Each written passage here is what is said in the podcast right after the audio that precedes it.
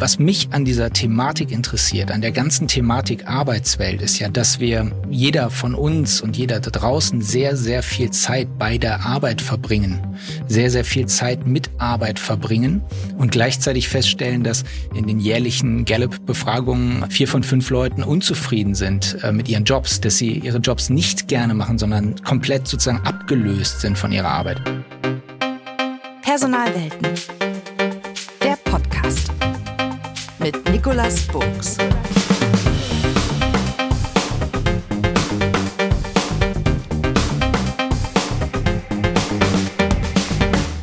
Herzlich willkommen zu einer neuen Episode von Personalwelten. Mein Name ist Nikolas Buchs und ich spreche in diesem Podcast mit interessanten Persönlichkeiten über aktuelle oder einfach spannende Themen aus dem Personalbereich. Die Welt, auch die HR-Welt, hat sich geändert, auf links gedreht, wie mein heutiger Gast es nennt. Neben Internationalisierung, Disruption und Digitalisierung kommt jetzt auch noch das Thema Corona hinzu. All das hat der Welt einen neuen Takt gegeben, noch dichter, noch schneller, noch komplexer. Doch was bedeutet das für die Personalwirtschaft? Was folgt daraus für die HR-Verantwortlichen, für die HR-Dienstleister und ja, letztlich auch für die Funktion des Personalwesens selbst? Darüber spreche ich heute mit Cliff Lehnen, Chefredakteur der Personalwirtschaft. Das ist ein etabliertes Fachmedium für die HR-Welt, das im Fachverlag FAZ Business Media erscheint. Cliff, ganz herzlich willkommen Schön, dass du da bist. Vielen Dank für die Einladung, Nick. Ich freue mich hier zu sein. Tja, und als erstes muss ich mal sagen, herzlichen Glückwunsch. Du bist dieses Jahr zum Fachjournalist des Jahres gekürt worden. Wer hat dich da gekürt? Was verbirgt sich dahinter?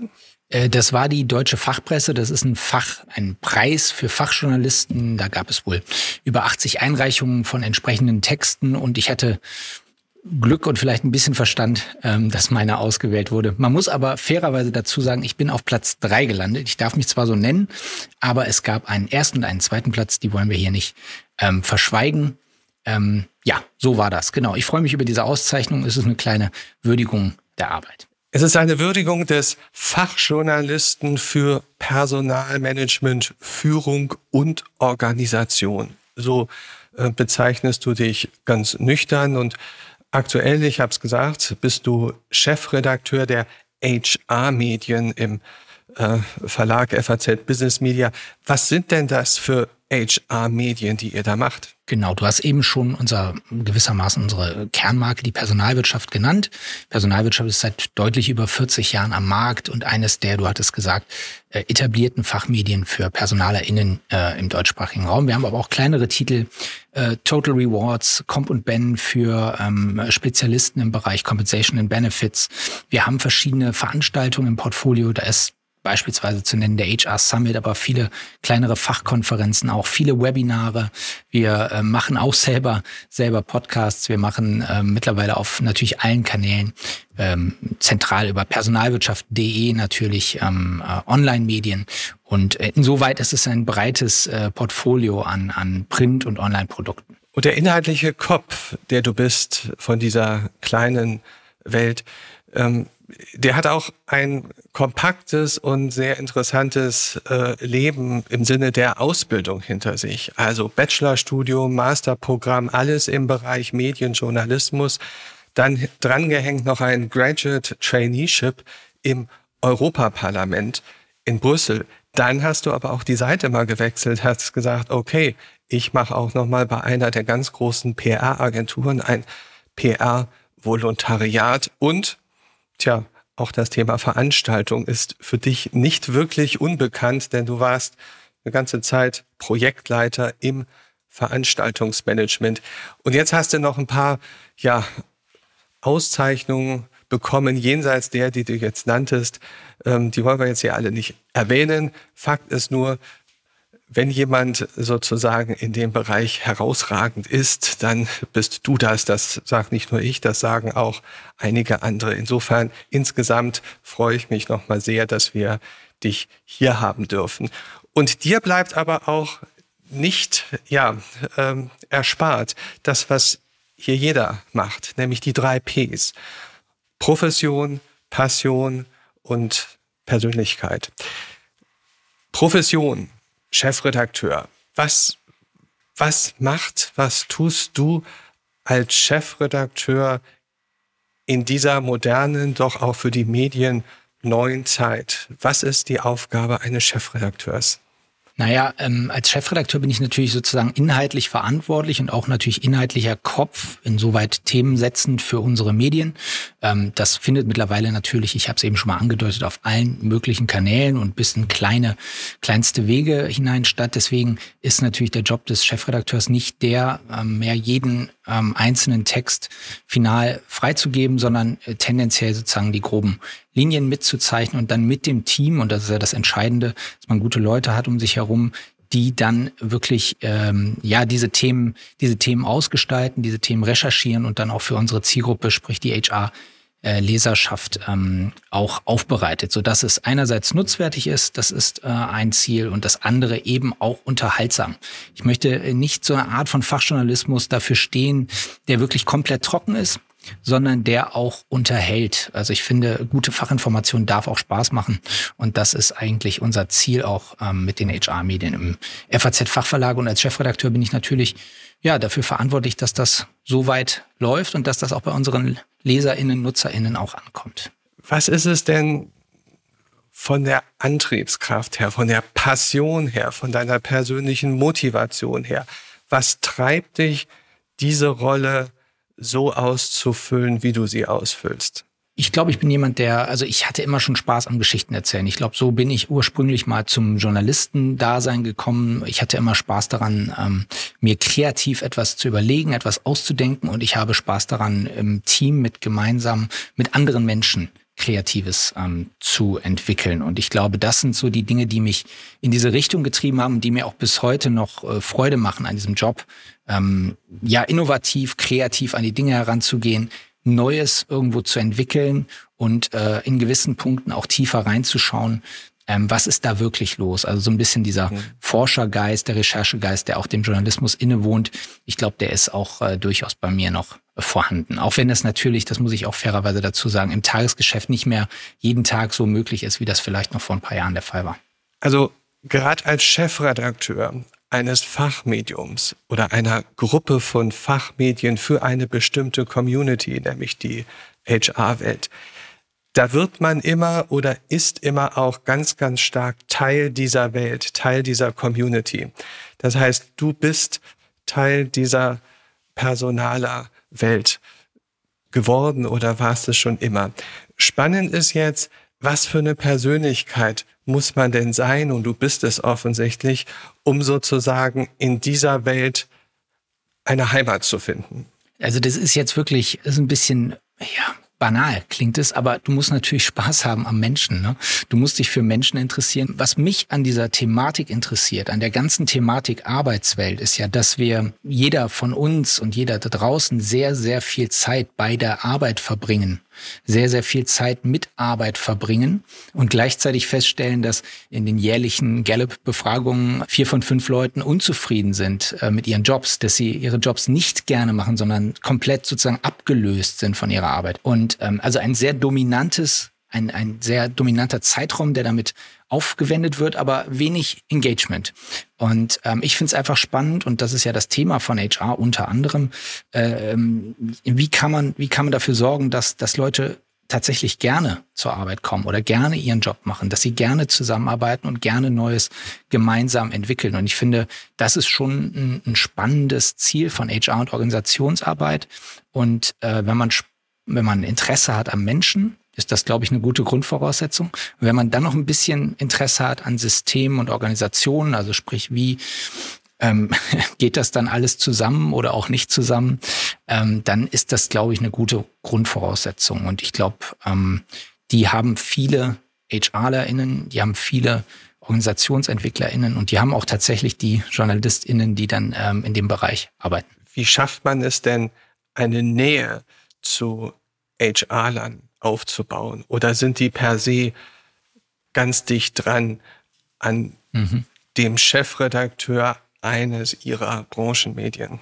Naja, per se glaube ich nicht. Ähm, man muss schon, ich glaube, es ist einfach wie in jeder, in jeder Fachtätigkeit, ähm, du musst schon ein Netzwerk aufbauen und das geht natürlich einmal über Zeit, aber natürlich auch über manchmal auch ein bisschen über Dreistigkeit und einfach mal Leute ansprechen. Das ist heute, Stichwort LinkedIn, vor ein paar Jahren war es eher noch Xing, ist es ja viel einfacher geworden. Früher mussten wir relativ kompliziert ähm, an Menschen rantreten und ähm, dazu musste man einfach auch viel draußen sein, viel auf Veranstaltungen sein, sich ähm, tatsächlich physisch auch vernetzen.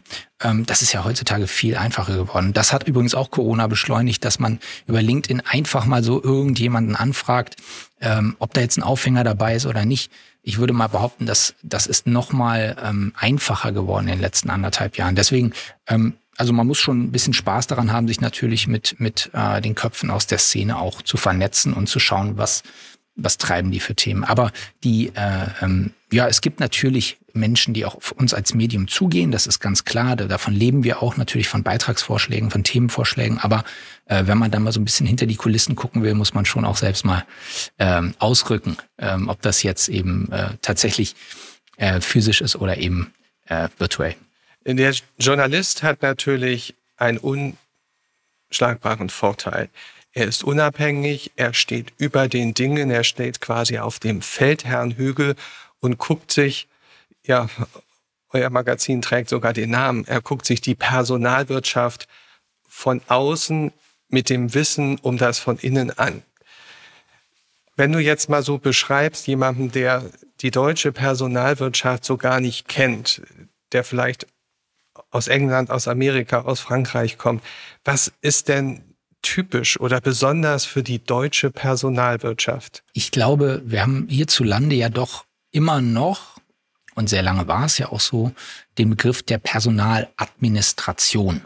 Also das Verwaltende, das rein Personalverwaltende, da denken wir klassisch ans Personalbüro, wo Akten abgelegt, wo Akten abgelegt sind, ähm, wo es vielleicht träge, verstaubt und manchmal auch ein bisschen äh, unkreativ zugeht. Das ist ein Bild, was sich sehr stark verfestigt hat von HR in, im deutschsprachigen Raum. Und dieses Bild wurde durch Dave Ulrich und andere Vordenker vor etwa 20 Jahren, sage ich mal, aufgebrochen. Man hat gesagt, HR soll weg von dieser verwaltenden Rolle hin zu einer gestaltenden Rolle. Und ich glaube, das ist tatsächlich ein Transformationsprozess, der immer noch andauert. Und das Thema Digitalisierung hat das natürlich zusätzlich beschleunigt, die Dringlichkeit deutlich erhöht. Äh, das ist auch schon ein Prozess, der seit zehn Jahren im Gange ist. Und in den letzten anderthalb Jahren sehen wir eben sehr deutlich, Stichwort Brennglas Corona, ähm, sehen wir ganz deutlich, dass diejenigen, die da ähm, nicht vorgearbeitet hatten, wirklich mittlerweile jetzt ein Problem bekommen haben, dass teilweise Personalabteilungen gar nicht arbeitsfähig waren, weil sie keine E-Akten, weil sie keine digitalen Personalakten ähm, äh, beispielsweise im Zugriff hatten. Man musste also wieder ins Büro gehen, auch wenn man eigentlich eine Homeoffice-Pflicht hatte. Ähm, also das waren schon, das sind schon Diskrepanzen teilweise, vor allen Dingen im Bereich des Digitalen, die jetzt ja teilweise schmerzlich nachgearbeitet werden müssen. Und ähm, äh, also da, wie gesagt, die, die, die Wandlung des Verwalters zum Gestalter, das ist, glaube ich, so ein prägendes Element der, der deutschsprachigen Personalarbeit in den letzten 20 Jahren. Also ich finde die Formulierung schön. Äh, Wandlung vom Verwalter zum Gestalter und jetzt Brennglas Corona. Ein Brennglas erzeugt immer Hitze, Wärme. Was sind denn die ganz, ganz heißen Themen in der aktuellen deutschen HR-Welt in Deutschland? Weil bei euch landet das in den Medien, bei euch landet das in den Gesprächen, vielleicht auch in den Hintergrundgesprächen. Vielleicht kannst du mal mhm. blitzlichtartig aufzeigen, welche Themen die HR da im Moment so richtig bewegen. Mhm. Vielleicht ist es ein gutes Beispiel dafür. Wir haben in, äh, in den letzten Wochen haben wir ähm, PersonalerInnen befragt, genau zu diesen Themen. Also wie entwickelt sich HR gerade weiter in dieser, in dieser Zeit der Pandemie und aus sozusagen, was lernen wir aus dieser Pandemiezeit?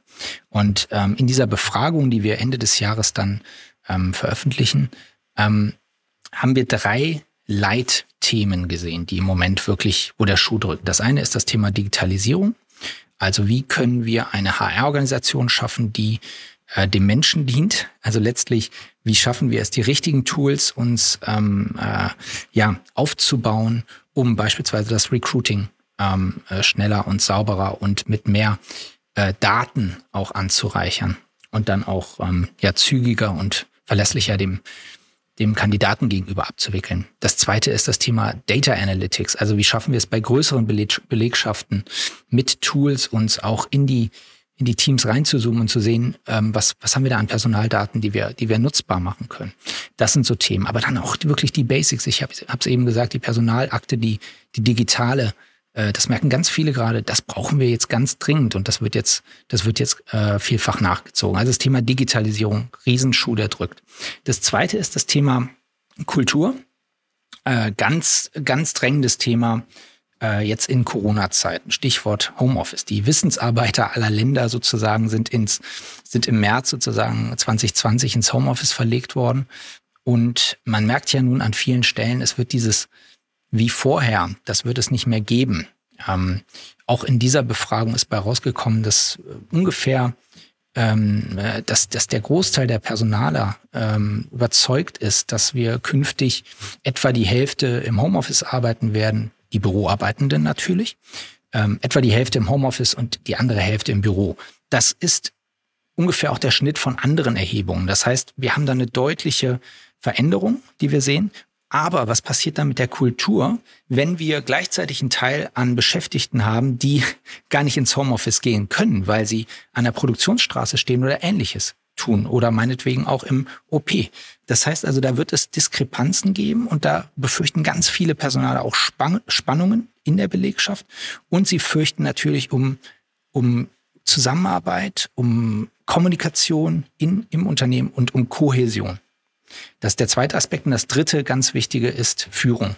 Wie kann sich Führung auf diese Veränderung, die ich jetzt gerade sehr schematisch beschrieben habe, wie kann sich Führung auch darauf einstellen? Denn das, was wir hier gerade machen, remote einen Podcast aufzunehmen, das kann man auch als Führungskraft machen. Das machen wir ja auch alle seit anderthalb Jahren. Aber man merkt eben auch, was teilweise auf der Strecke bleibt. Ähm, das einfach, das haben wir jetzt ja auch geübt, alle anderthalb Jahre lang. Wir merken aber, glaube ich, alle, das ist noch nicht der Weis Weisheit letzte Schluss. Und die Unternehmen merken auch, sie müssen ihre Führungskräfte anders schulen und anders weiterentwickeln, um in dieser neuen, ähm, in dieser neuen Arbeitswelt sozusagen auch überzeugen zu können. Das sind so die drei Themen, die ich jetzt im Moment mal aus dieser Studie heraus lesend ähm, nennen würde. Wenn wir mal diese drei Themen nennen, und ich finde diese Überschriften schön, ich habe sie mir extra aufgeschrieben, Digitalisierung, Kultur und Führung. Und wir zoomen mal gemeinsam rein auf die einzelnen Akteure in dieser Personalwirtschaft und sprechen gemeinsam mal darüber, wie die Akteure mit diesen Themen, mit diesen Brennglasthemen umgehen. Und da fangen wir mal an mit denen, die im Mittelpunkt stehen, nämlich die HR-Verantwortlichen mit ihren Teams. Mhm. Ja, das muss man immer ganz deutlich sagen, mit ihren Teams. Ähm, wie gehen die damit um, mit dem Thema Digitalisierung, Kultur und Führung? Ähm, was beobachtet ihr da?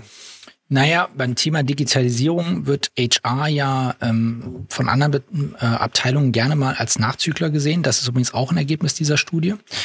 Ganz interessantes Ergebnis ist, ähm, quasi wenn du die HR-Leiter befragst, sagen die, ach Mensch, wir stehen eigentlich ganz gut da. Im im Mittelbau, also sprich HR-Abteilungsleitung und, und, und Mitarbeiter, die sagen, na ja, und alle außerhalb HR sagen, uff, also mit HR, Digitalisierung sieht eher schlecht aus. Also das heißt, da könnte man eine gewisse Hybris rauslesen, beziehungsweise, naja, Hybris vielleicht der falsche Ausdruck, äh, aber einen gewissen, eine gewisse Schräglage, eine gewisse Schieflage in der, in der eigenen Wahrnehmung versus äh, Fremdwahrnehmung. Ähm, und was die beiden anderen Aspekte Kultur und Führung anbetrifft, ist, glaube ich, HR sehr sensitiv ähm, und äh, tatsächlich beobachtend relativ weit vorne dabei. Also da hatten wir wirklich eine sehr starke ähm, Ausprägung, eine sehr starke ja, Achtsamkeit gegenüber, gegenüber diesen Themen. Und ich glaube, da wäre HR gerne noch stärker, noch, ja, wie soll ich sagen, prägender auch im Unternehmen, stößt aber dann eben auch manchmal an Grenzen. Richtung Business, Richtung Geschäftsführung, ähm, Richtung Tagesgeschäft. ähm, das sind natürlich Prozesse, ähm, all diese weichen Faktoren, von denen man immer spricht, Kultur und Führung zu prägen, das sind langfristige, ähm, dauerhafte Kulturprozesse gewissermaßen. Und damit durchzudringen, gerade in einer Zeit, wenn es wirtschaftlich schwierig ist, ist natürlich nicht so einfach. Und das, glaube ich, das äh, merken auch viele Personaler im, im Tagesgeschäft.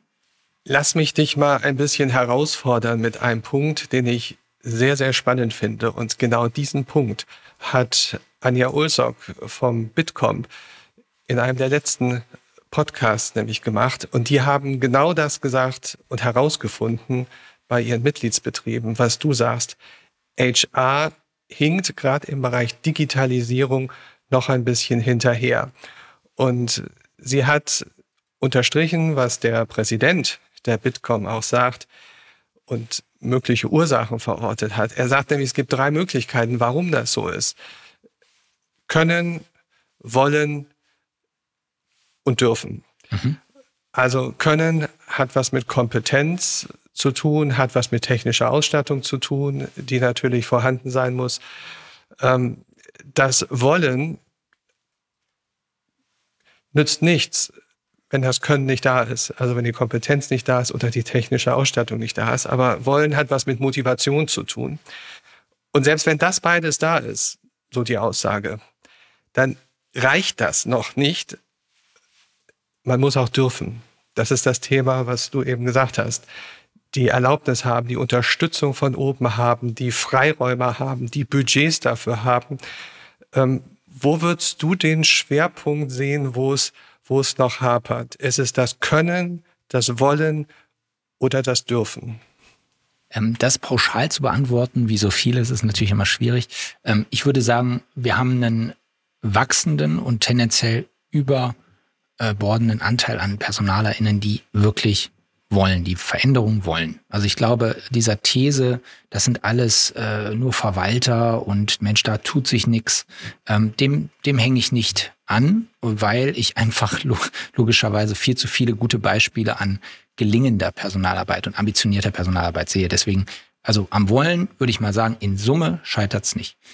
Können ist ein Kompetenzthema, klar, ähm, wenn es jetzt um ambitionierte, avancierte, ähm, beispielsweise HR Data Analytics ginge und geht, und das tut es ja in, in großen Unternehmen immer mehr, ähm, oder um andere neue Rollenprofile, die sehr stark digital orientiert sind, dann würden sicherlich manche Experten in dieser Branche sagen, hm, also da ist HR noch nicht weit genug. Und da brauchen wir neue Profile und neue Expertenrollen in HR, um diesem Bedarf äh, Herr oder Dame zu werden. ähm, also um das, um das zu decken und das ähm, und dem entgegenzutreten. Äh, ähm, und beim Dürfen ist, glaube ich, sehr ähm, ja, unternehmensabhängig, auch kulturabhängig. Wie nah ist man sozusagen an der Geschäftsführung? Ist man, ist man äh, dieses, ist man der Sparringspartner, ist man das Sounding Board, ähm, der wirklich gehört wird? Ähm, oder ist man wirklich auch da wieder nur ein Erfüllungsgehilfe? Und nicht strategisch eingebunden. Und ich glaube, ähm, das macht den Unterschied. Wenn man strategisch eingebunden ist, ich glaube, dann darf man auch mitgestalten. Sehr interessant, deine, deine Sicht auf die Dinge. Interessant auch, wie du die Verbandswelten siehst. Wie gehen die mit dieser Thematik, mit diesen drei Themenfeldern des Wandels um? Ja? Digitalisierung, Kultur und Führung. Was tut sich da? Wie haben die Antworten darauf gefunden? Welche Verbände meinst du konkret? Meinst du die HR-Verbände oder ja. meinst du? Ja. Die beiden führenden Branchenverbände genau. in der HR. Naja, also beide Verbände sind aktiv. Ich bin aber jetzt auch nicht so wahnsinnig tief drin. Wir sind natürlich sozusagen in der gleichen Branche unterwegs und insoweit auch uns gegenseitig gewogen. Jeder Verband hat ja ein eigenes, vielleicht auch für die HörerInnen nochmal zur Erklärung. Die beiden Verbände unterscheiden sich ja in einem wesentlichen Punkt. Ähm, die DGFP ist der, ist der ältere Verband und funktioniert über Unternehmensmitgliedschaften. Der BPM, den es seit etwa zehn Jahren gibt, funktioniert über Einzelmitgliedschaften. Und ähm, beide Verbände, ich glaube, das kann man sagen, hatten natürlich durch Corona eine schwierige Zeit, ganz klar, weil sie natürlich auch auf Präsenzveranstaltungen gesetzt haben. Ich glaube aber auch, beide Verbände haben sich da ziemlich äh, freigestrampelt. Stichwort Digitalisierung. Da muss ich vor allen Dingen sagen, dass bei der DGFP aus meiner Sicht relativ viel passiert ist, was, was Webinare und ähnliches auf eine, äh, einem sehr hohen Niveau und auch schnell. Und ähm, gleichzeitig der BP, äh, BPM so äh, ist äh, demnächst auch wieder in Berlin präsent mit dem PMK, findet äh, Hybrid statt. Also das heißt, ähm, ich würde sagen, die sind, ähm, was dieses Digitalisierungsthema angeht, für sich sind die sehr aktiv. Ja, so im Rahmen der, der Möglichkeiten. Jeder hat ja seine äh, Themen gehabt in dieser Corona-Zeit und ich glaube, für die beiden Verbände war das ein, ein, großes Thema und schalten sich natürlich in diesen, in diesen Diskussionen immer wieder fachlich ein und ähm, leisten da auch ihre, ihre wertvollen Beiträge. Ja? Ähm, ansonsten ähm, inhaltlich ähm, will ich das jetzt auch nicht groß äh, kritisieren oder so. Denk, ich, ich denke einfach, die, die leisten ihre Arbeit und ähm, sind als, als Fachverband für die Personaler und Personalerinnen ähm, ein guter, guter Ort. Machen wir mal den letzten großen Block sozusagen dieser Personalwirtschaft, nämlich die ganzen HR-Dienstleistungsunternehmen, mhm. also die Personalberatung, Headhunter, die mhm. Trainer, die aber auch die, die IT- und Softwareanbieter, mhm. ähm, die da in diesem Bereich unterwegs sind. Wie beobachtest du das? Passiert da viel? Ist da viel Wanderung? Wanderung? Gibt es viel Neues? Wie gehen die mit diesem von dir dargestellten Wandel in der Personalwirtschaft um? Mhm. Gut, dass du es ansprichst, weil es natürlich auch ein, ein, sehr weites Feld beziehungsweise sehr unterschiedlich. Wir nehmen mal Beispiele raus. Thema Learning, Weiterbildung hat sich natürlich massiv verändert. Das, was vor zwei Jahren als, als Präsenztraining gemacht wurde, als Präsenzcoaching gemacht wurde. Die gesamte Präsenzgeschichte hat sich natürlich völlig verändert und die ganzen Anbieter mussten sich massiv, ähnlich wie auch die Verbände, äh, massiv an diese neue Situation anpassen. Und ich glaube, viele haben da richtig bei gewonnen. Und ich glaube, auch da wird die Zukunft hybrid sein, also die Zukunft der Weiterbildung. Es wird nach wie vor auch Präsenz Weiterbildungen geben natürlich, aber wir müssen da ehrlich sein, das wird deutlich weniger sein als vorher. Ähm, wenn wir beispielsweise ans BGM denken, ähm, ein Markt, äh, der sich auch komplett verändert hat in den letzten anderthalb Jahren. Vor zwei Jahren ging es darum, äh, wie können wir die Menschen in den Büros mobil also machen. Also BGM kurz als Erläuterung für Sorry. die, die es nicht wissen, betriebliches Gesundheitsmanagement. Ne? Na klar. Genau, danke dir, danke dir, ja. Äh, ans betriebliche Gesundheitsmanagement denken. Da ging es eben darum, wie konnten wir, wie können wir einerseits ähm, Menschen, die viel am Rechner sitzen, aber tendenziell im Büro sind, ähm, äh, mobil machen. Da ging es um, um Rückenerkrankungen und, und generell ähm, äh, den gesamten sozusagen Bewegungsablauf und äh, natürlich auch um, um, um Stresserkrankungen. Jetzt geht es darum, wie können wir Menschen, die in ihren Homeoffice in ihren Homeoffices arbeiten, äh, mobil machen. Wie können wir die überhaupt erreichen mit unseren Maßnahmen? Ähm, da entstehen ganz neue äh, Formen des äh, auch digitalen Stress ähm, äh, Menschen haben neu lernen müssen, sich auch abzugrenzen gegenüber der Arbeit. Die Homeoffice-Situation war ja nicht einfach für viele und das ist natürlich für die Anbieter auch da keine Präsenztrainings mehr, keine Präsenzschulungen mehr, ähm, eine ganze Zeit lang. Also auch die haben sich massiv anpassen müssen. Und im Recruiting hatten wir ja einen wahnsinnigen Einbruch äh, im Frühjahr. Also ein paar Wochen lang schien es sozusagen der ja, äh, schien es wie eine sehr, sehr massive Krise. Und es ist relativ schnell wieder aufgebaut. Und wir haben jetzt nach wie vor einen sehr, sehr aktiven Recruiting-Markt, einen äh, sehr, sehr dringlichen Fachkräftemangel in manchen Branchen. Und ähm, da scheint es fast wie ja in vielen anderen Bereichen auch, oder auch wenn man sich andere Wirtschaftszahlen anschaut oder den DAX, dann ähm, äh, sieht man plötzlich, irgendwie läuft das alles ja doch stetig weiter und irgendwie das mit dem Wachstum scheint ja irgendwie weiter zu funktionieren. Also so scheint es auch im Stellenmarkt zu sein. Also im Recruiting kann man nicht sagen, dass der jetzt großartig gelitten wird unter den Anbietern. Also das kann ich, kann ich sagen, auch aus Sicht von ja. Personalberatung und ähnlichem. Das ist ähm, alles wieder gut auf Kurs äh, mit den bekannten Themen, die es eigentlich auch schon vor Corona gab. Also mhm. von daher ähm, teile ich deine Sicht auf diese Welt. Ich habe mir deinen preisgekrönten Beitrag sehr genau durchgelesen. Und dieser Beitrag ist ein, ja, ein Plädoyer für ein neues Verständnis, eine neue Art von äh, Verständnis der Personalfunktionen. Du nennst es Hybrid-HR. Was kann man sich, wenn man diesen Beitrag nicht gelesen hat oder das noch vor sich hat, was kann man sich darunter vorstellen? Naja, ähm, die Frage ist ja, wie reagieren wir, ich sage jetzt mal wir als HR, auf eine hybride Arbeitswelt. Hybride Arbeitswelt würde jetzt mal bedeuten, vieles von dem, was wir eben schon besprochen haben, sprich Wissensarbeiter fahren nicht mehr jeden Tag ins Büro, sondern vielleicht nur noch ein, zweimal die Woche. Was bedeutet das für Besprechungen, für Meetings, für Kommunikation, für Kultur und jede Art von Zusammenarbeit? Weiterbildung, Trainings, ähnliches, alles plötzlich hybrid. Eigentlich kannst du die gesamte Klaviatur der Personalarbeit, und das haben wir ja eben an manchen Touchpoints schon getan, ähm, kannst du neu denken und musst du auch neu denken. Also das heißt, wie antwortet HR auf diese Herausforderung, dass sich Arbeitswelt jetzt verändert? Ähm, und das ist letztlich eigentlich ähm, Hybrid HR. Und das haben wir versucht, erstmal thesenhaft aufzubauen, zu diskutieren und dann in der Studie eben ähm, ja, zu quantifizieren, die Ergebnisse. Und jetzt gehen wir nochmal in einen Deep Dive mit Personalern und Personalerinnen, um zu gucken, ähm, sind die Ergebnisse, die wir da quantitativ ausgewertet äh, haben, sind die auch qualitativ haltbar. Und ähm, was äh, Anfang des Jahres unsere These war, war, dass sich das einpendeln wird in ein neues mh, Aushalten müssen der Gleichzeitigkeiten.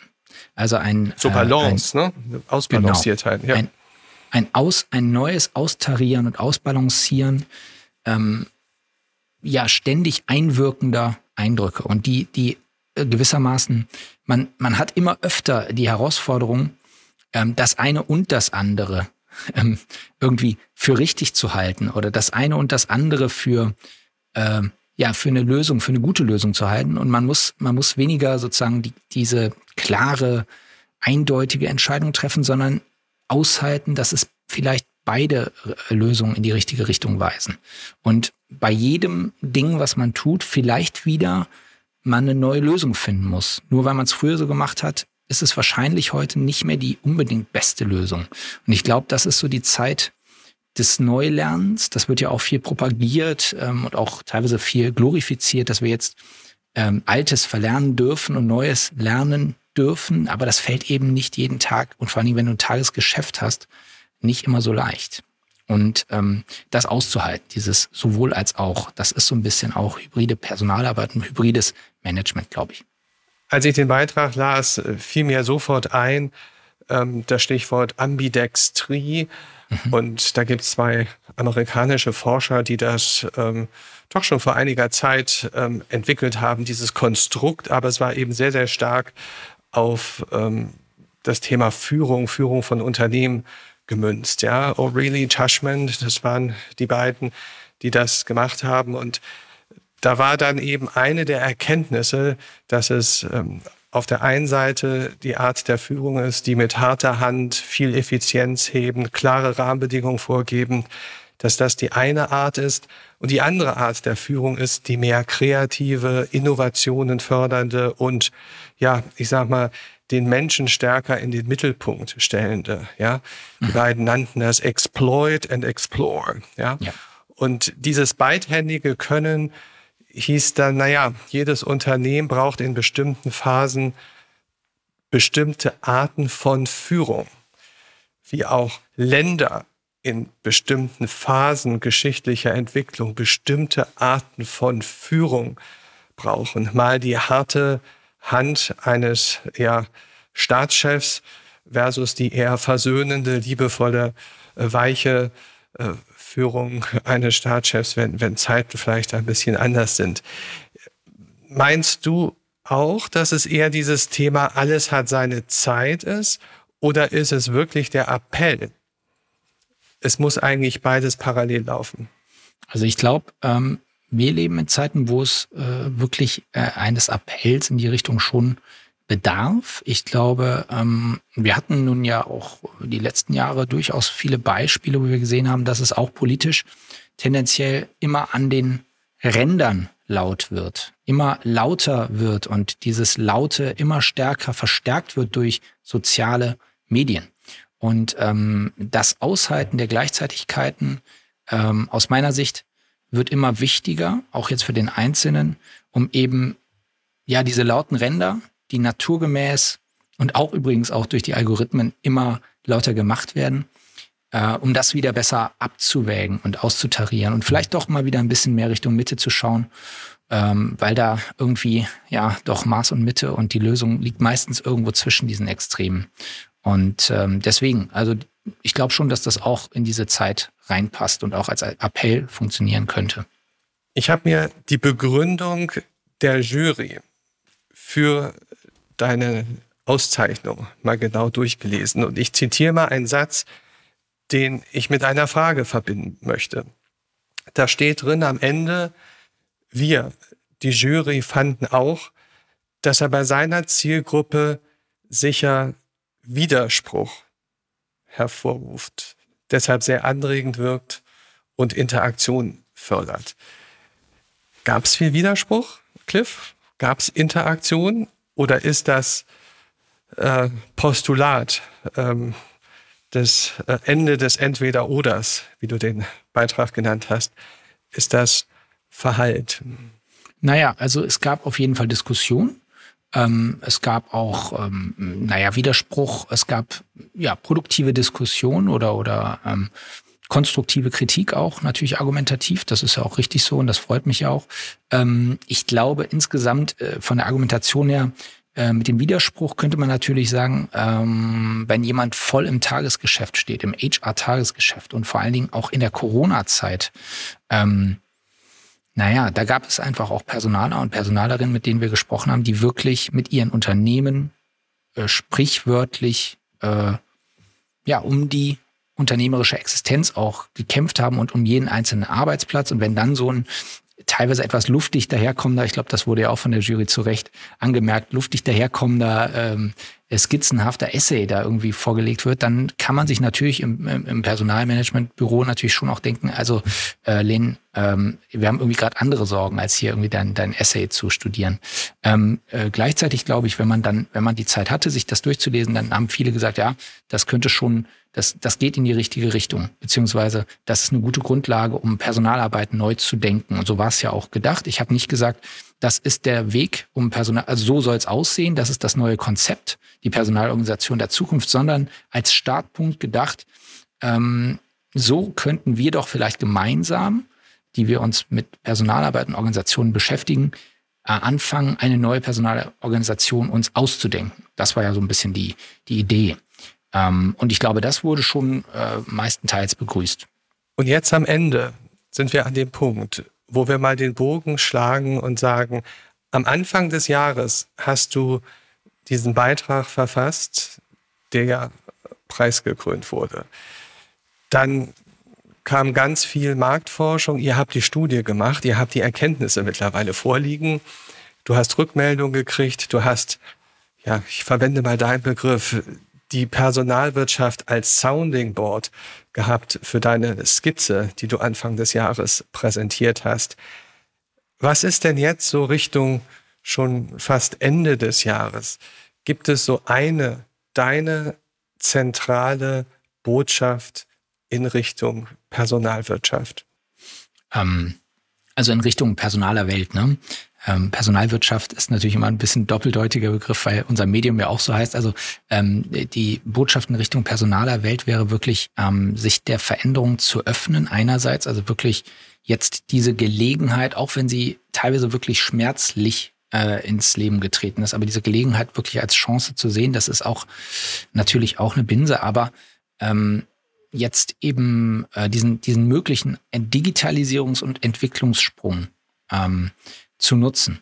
Weil ich glaube, ähm, und diese Diskussion ist auch nicht neu, auch vor 10, 15 Jahren haben schon Vordenker wie Thomas Sattelberger davon gesprochen, dass sich die Personalfunktion mitunter und auf potenziellen Wegen auch selber abschaffen könnte, indem sie eben diese Entwicklungssprünge, wenn sie sich denn aufdrängen, nicht mitmacht. Und es gibt nach wie vor viele Organisationen, die sich von einer klassischen Personalorganisation fast ein bisschen verabschieden. Und wenn man aber starke und strategisch motivierte Personalarbeit leisten will, dann muss man natürlich gewisse, gewisse, ja, Wegpunkte auch richtig äh, erkennen und dann auch ähm, gehen.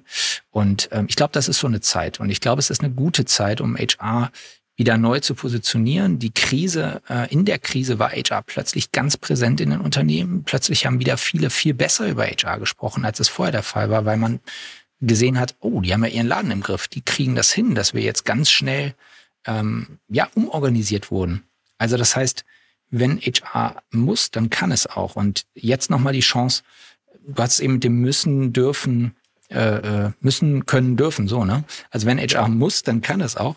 Ähm, aber ähm, will es auch und wohin will es? Das ist jetzt so die Frage und ich glaube, diese Zeit sich zu nehmen jetzt, ähm, ist, glaube ich, eine gute Zeit. Ähm, bei allen Herausforderungen, bei allem, was da jeden Tag auf der To-Do-Liste steht, das weiß ich. Ja, also es macht Spaß, dir mit deiner ja, Motivation, mit deiner Passion für dieses Thema zuzuhören. Und äh, wenn ich das so höre, fällt mir ein, ein, ein ich glaube, es ist ein chinesisches äh, Sprichwort, was da heißt, wenn der Wind des Wandels weht, bauen die einen Schutzmauern und die anderen Windmühlen. Mhm. Vielen Dank, lieber Cliff. Ich glaube und ich hoffe und ich wünsche, dass wir perspektivisch ganz, ganz viele Windmühlenbauer sehen und erleben werden in den Personalwelten.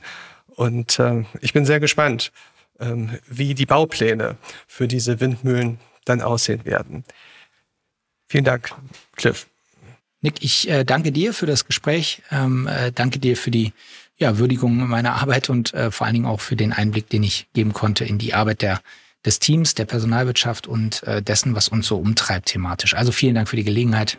Hat Spaß gemacht.